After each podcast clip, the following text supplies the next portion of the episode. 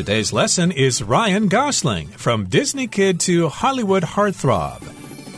Hi, everybody. I'm Roger. Hello, I'm Kiki. And today we're going to continue talking about Ryan Gosling.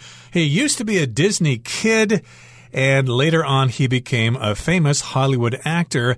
He's now a heartthrob of women around the world. When they see his picture, they just go nuts and we find out that Ryan Gosling, he started acting at a very young age. He started at the age of 13 on Disney Channel's The Mickey Mouse Club, along with other famous stars that we know, like Britney Spears and Justin Timberlake.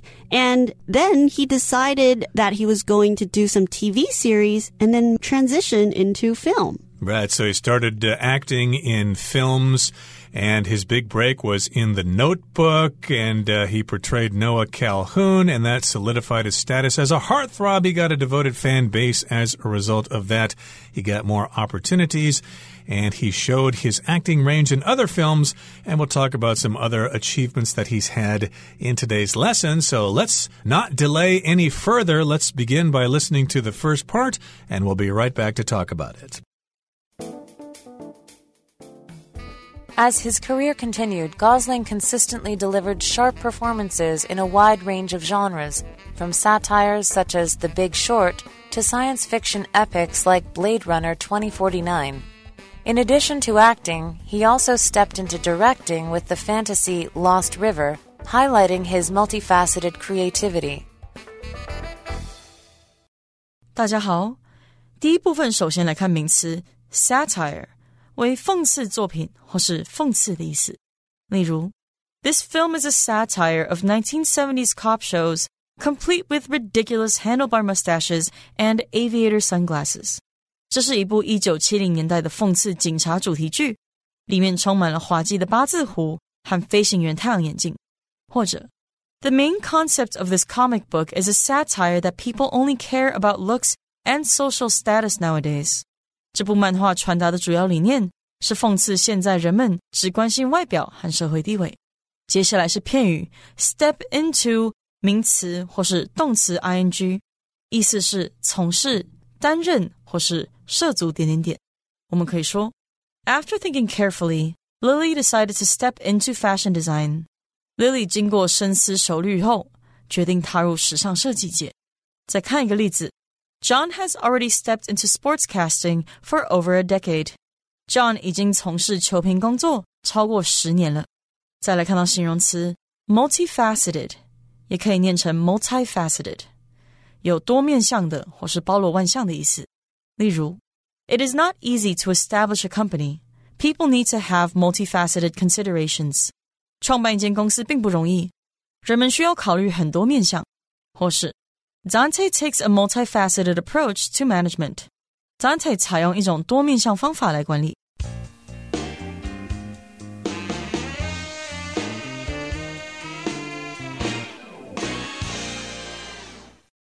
Okay, our first paragraph in today's lesson says As his career continued, Gosling consistently delivered sharp performances in a wide range of genres. So remember, his career continued in the film industry.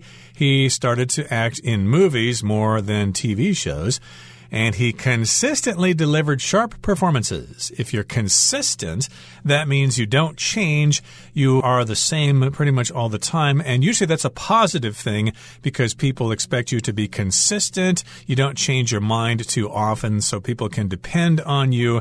And here, consistently is an adverb. So he consistently delivered sharp performances. He just kept on performing really well. We're describing those performances as being sharp and he was able to do a wide range of genres from satires such as The Big Short to science fiction epics like Blade Runner 2049. So a genre is basically a style of literature, movie, music, or art. So you can have different styles of paintings. You can have different styles of movies and music. And that's just a characteristic of the type of style. So these are called genres. And here we also have the word satires. And basically it is using a funny or fun way to criticize people or their ideas to show that they might be wrong or they might have some faults. So usually we'll think about political satire and political satire comics. We'll see those very often. And he was in a movie that was a satire and it's called The Big Short. Right, so those are two examples of genres. We've got a satire and we've got science fiction. Again, a genre is a type of something in film or in music. For example, I could say Gordon's favorite genre of music is drum and bass. And of course, we've got satires which make fun of things like a political cartoon is a satire of various political figures. And of course, science fiction just refers to movies that uh, deal with the future. Maybe you're a fan of Blade Runner. We're describing it as an epic, which means it's kind of a really big story and it's a long story and it continues for a long time because, of course, Blade Runner, the original one, came out in the 80s, I believe, which was decades ago. In addition to acting, he also stepped into directing with the fantasy Lost River, highlighting his multifaceted creativity. So besides acting, he wanted to try something else. He wanted to try different aspects of the movie industry. So he stepped into directing. So when you step into something, it's to take on a particular role or to do a particular task. And in this case, he stepped into the role of becoming a director. So when you're a director and you're directing a movie, you're basically the one that is on set. You're on the film set and you're the one that decides how this movie is going to be made, how this movie is going to be filmed, how do you want each scene to look. And that is what a director does. But of course, directors are in all sorts of industries. In music, you can also have a director where they will decide how this song is going to be produced. And of course, you can have a director in a company where they are in charge of deciding how the company is run. Exactly. So he decided to step into directing. Lots of actors like to do that, like Clint Eastwood. He stepped into directing many years ago. And of course, the term step into reminds me of the Christmas song Step into Christmas by Elton John. You'll probably hear that on the radio a lot as Christmas is fast approaching. And again, he directed the movie Lost River, which is a fantasy similar to science fiction, and that highlighted his multifaceted creativity. To highlight just means to stress or to emphasize something, so that basically let people know that he's very creative in very different ways. Multifaceted just means many faces, many ways of displaying something. And that is the end of part one of our story today. Let's listen to part two. Gosling made a particularly big splash most recently as Ken in Barbie 2023, a live action film based on the iconic Barbie dolls. Besides being a huge global hit that's already taken in more than $1.2 billion at the box office, the film further showcased Gosling's ability to embrace diverse characters and genres. What's more, he even sang in the movie, providing yet another display of the considerable musical talents he'd already shown in 2016's La La Land, for which Gosling received his second Academy Award nomination for Best Actor. 第二部分来看到形容词 diverse，它的意思是形形色色的，或是各式各样的、不同的。例如，The international school has a diverse faculty with instructors hailing from several different countries. 这所国际学校拥有多元化的教职员，教师来自好几个不同的国家。或者，Sonia's shelves held a diverse collection of books. Sonia 的书柜收藏了各种不同类型的书。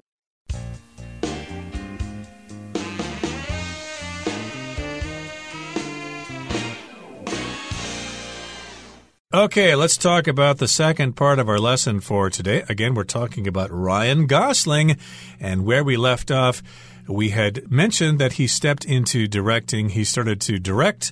I think he still acts as well, but he's trying his hand at all sorts of different things. And in the second paragraph here, it says Gosling made a particularly big splash most recently as Ken in Barbie, which came out earlier this year. So here we've got the phrase to make a splash.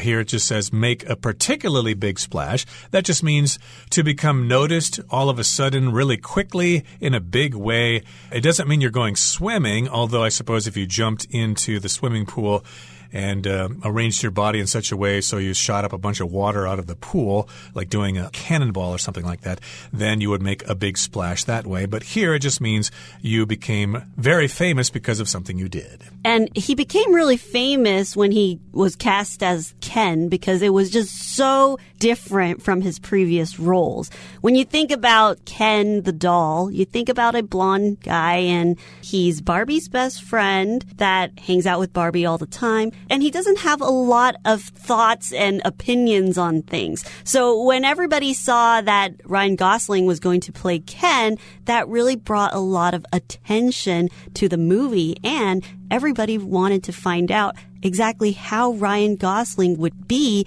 as Ken the doll. So Barbie, which came out earlier in the year, is a live action film based on the iconic Barbie dolls. Besides being a huge global hit that has already taken in more than $1.2 billion at the box office, the film further showcased Gosling's ability to embrace diverse characters and genres. Okay, so remember, Barbie was quite famous last summer. And uh, did you see a Barbie the movie? Yes, I did. And. I recommend it to everybody. Doesn't matter whatever gender you are, no matter how old you are, it is a movie definitely worth watching because a lot of people at first, when it came out, they think, oh, Barbie, it's such a funny thing. But there are actually a lot of important messages in the movie that people can learn from. Okay, well, I did not see it myself, but my wife and daughter did, and they had a lot of nice things to say about it. We described it as a live action film. We use that term when the movie involves live actors as opposed to animated ones.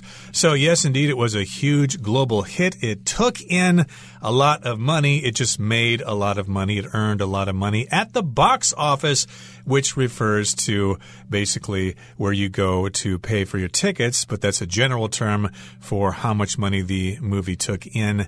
And it showcased his ability to embrace diverse characters and genres. Diverse just means multifaceted or various or varied characters he can basically embrace or take on different kinds of characters and genres. He can uh, portray all sorts of different roles. And I should mention diverse could also be pronounced as diverse. That's what I learned, but uh, I do hear diverse said quite frequently. And nowadays we talk a lot about diversity because we really want to include many different types of people or groups into things. So nowadays in society, we are trying to become more diverse and tolerant and inviting people to come together and work as a collective. Okay, the uh, article goes on to say, what's more, or in addition, also, he even sang in the movie providing yet another display of the considerable musical talents he'd already shown in 2016's La La Land. My goodness, 2016, has it already been that long since that movie was out? But in any case, yes, he had musical talent in La La Land, and because he sang in the movie Barbie, that let people know that he's very talented in terms of music. He's a good singer. And in that movie, La La Land, for which he received his second Academy Award nomination for Best Actor. So, because we mentioned La La Land, then we're referring back to it with the word which. So, yes, he showed his musical talents in La La Land, for which Gosling received his second Academy Award nomination for Best Actor. Okay, everybody, that brings us to the end of the second part of our lesson for today. Let's move on now to the third part. We'll listen first. With his charm, talent, and genuine passion for his work, Gosling continues to captivate audiences and confirm his place as a major star in Hollywood. As he expands his creative horizons even further, there's no doubt that his future endeavors will be eagerly anticipated by both fans and critics alike. 第三部分介绍单字 captivate，这个动词是指吸引、使着迷或是迷住。 可以说，The street musician captivated his small audience with an emotional ballad。这位街头音乐家以情感丰富的抒情歌吸引了一小群听众。又或者说，From a young age, the idea of space travel captivated Edward。Edward 从年轻时就对太空旅行很着迷。下一个介绍 endeavor 这个名词的意思是努力或是尝试。例如，The writer has gained recognition for his endeavors in the field of literature。 这位作家因其在文学领域的努力而备受认可。或是，This marketing strategy will be a brand new endeavor to this firm。这个行销策略对于该公司来说将会是一次新的尝试。最后来看到动词 anticipate，它的意思是预期、预计或是预料。我们可以说，The studio anticipates that their latest action movie will be a huge hit。该电影公司预期他们最新的动作片会很卖座。又或者说 ，Sandra didn't anticipate that her boyfriend would break up with her。Sandra 没料到她男友会跟她分手。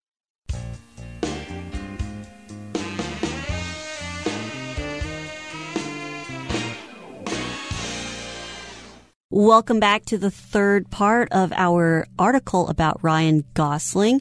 Let's wrap up what we've learned about this amazing actor. With his charm, talent, and genuine passion for his work, Gosling continues to captivate audiences and confirm his place as a major star in Hollywood. So we've learned that Ryan Gosling has this abundant talent. He's able to direct, act, sing and dance, do lots of different types of movies. And it really shows that his charm and talent and his genuine passion has allowed him to be able to continue his work in Hollywood. And here we have this word genuine, and basically it means something that is real and exactly what it appears to be. So when you see Ryan Gosling as an actor, you really see his genuine passion. He really loves this art form and he really has tried to master it all these years. We've seen he's been acting since he was 13 years old. So he spent a lot of time to try to master his craft. Right. So genuine just means sincere. He has this and he's serious about it. He's not joking. So he continues to captivate audiences and confirm his place as a major star in Hollywood. Now, to captivate just means to really impress people, to attract their interest and to hold their interest. So he is captivating audiences, both men and women alike, and therefore he's a major star in Hollywood. And as he expands his creative horizons even further, there's no doubt that his future endeavors will be eagerly anticipated by both fans and critics alike. So that's the last sentence of the article, and it kind of ties everything together. It wraps everything up. First of all, it says he expands his creative horizons. Now, the horizon is the line between the land and the sea that you see from a distance. But if you expand your horizons, that just means you continue moving forward with your career or whatever it is you're trying to accomplish in life. So again, as he's doing that, as he's furthering his career, there's no doubt that his future endeavors will be eagerly anticipated by both fans and critics alike. So, yes, there's no doubt, it's certain that he's going to have these future endeavors. Now, endeavor here is a noun. It could be a verb as well, but here it's being used as a noun. That just means efforts that you make in the future that are trying to accomplish something. You could have uh, business endeavors, for example, if you're trying to invest in a new company. And here he's got uh, other efforts that he's going to make in future movies. So we know that in his whole career in Hollywood, he's had a lot of endeavors. He's been an actor, he's been a singer, and he's been a director. So there's no doubt that whatever he does in the future will be eagerly anticipated by both fans and critics alike. So a lot of people are waiting to see what else he does in the future. So in this sentence, we have the word anticipated, and here it's used as a verb, and basically it is to imagine or expect that something will happen. So everyone knows or they are expecting expecting to see more from Ryan Gosling and they want to see what else he's going to do. And we see that it's anticipated by both fans and critics alike. So we know that when somebody is a fan of someone, they like them. And critics, their job is to make comments about somebody's talent or skill. But in this case, critics can also be someone that might not be totally convinced if he's a great actor yet. Indeed. And of course, lots of people are anticipating his next film. They're looking forward to it, and I am too, especially because Mattel, the toy company, said it's now going to make many more movies about toys since Barbie was so successful. Maybe he's going to be a race car driver driving Hot Wheels cars or something like that. Okay, that brings us to the end of our explanation for today. Here comes Hanny.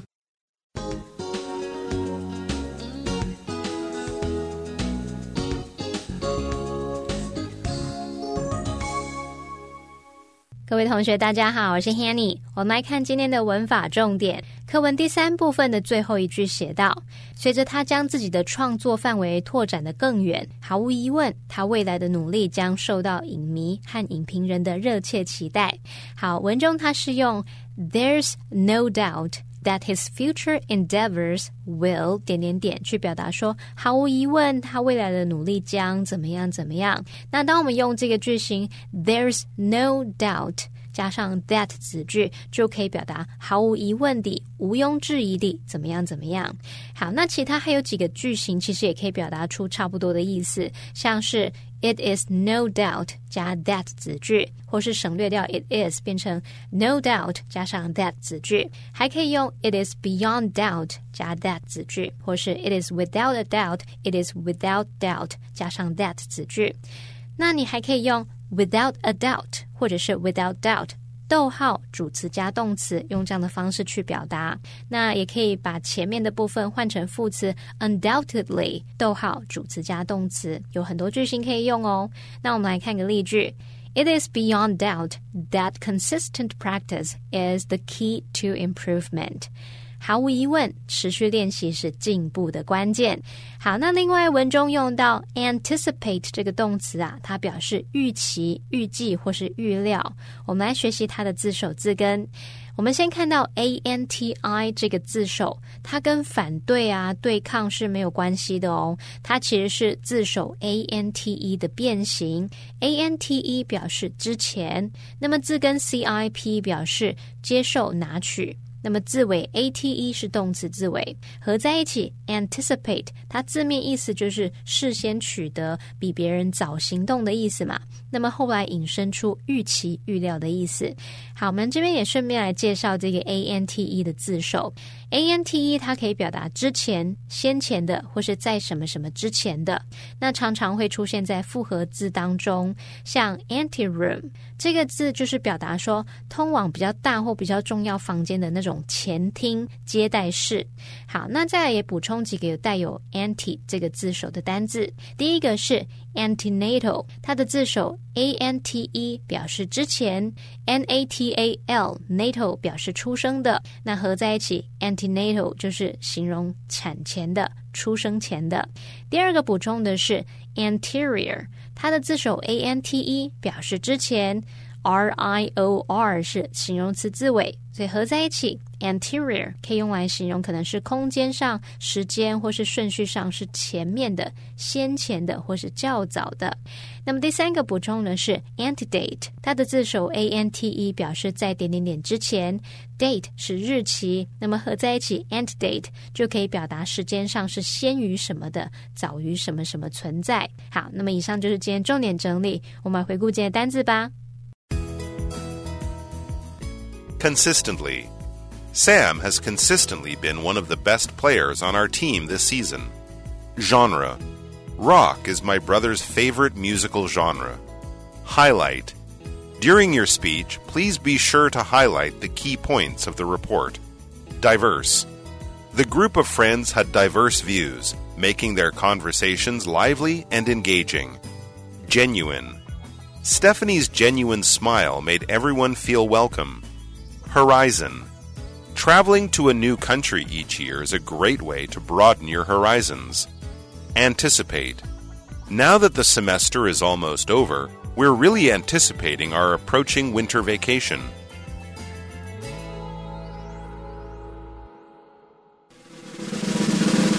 Discussion starter starts now. Here's our discussion starter for today. The question is What do you think has enabled Ryan Gosling to become such a successful actor?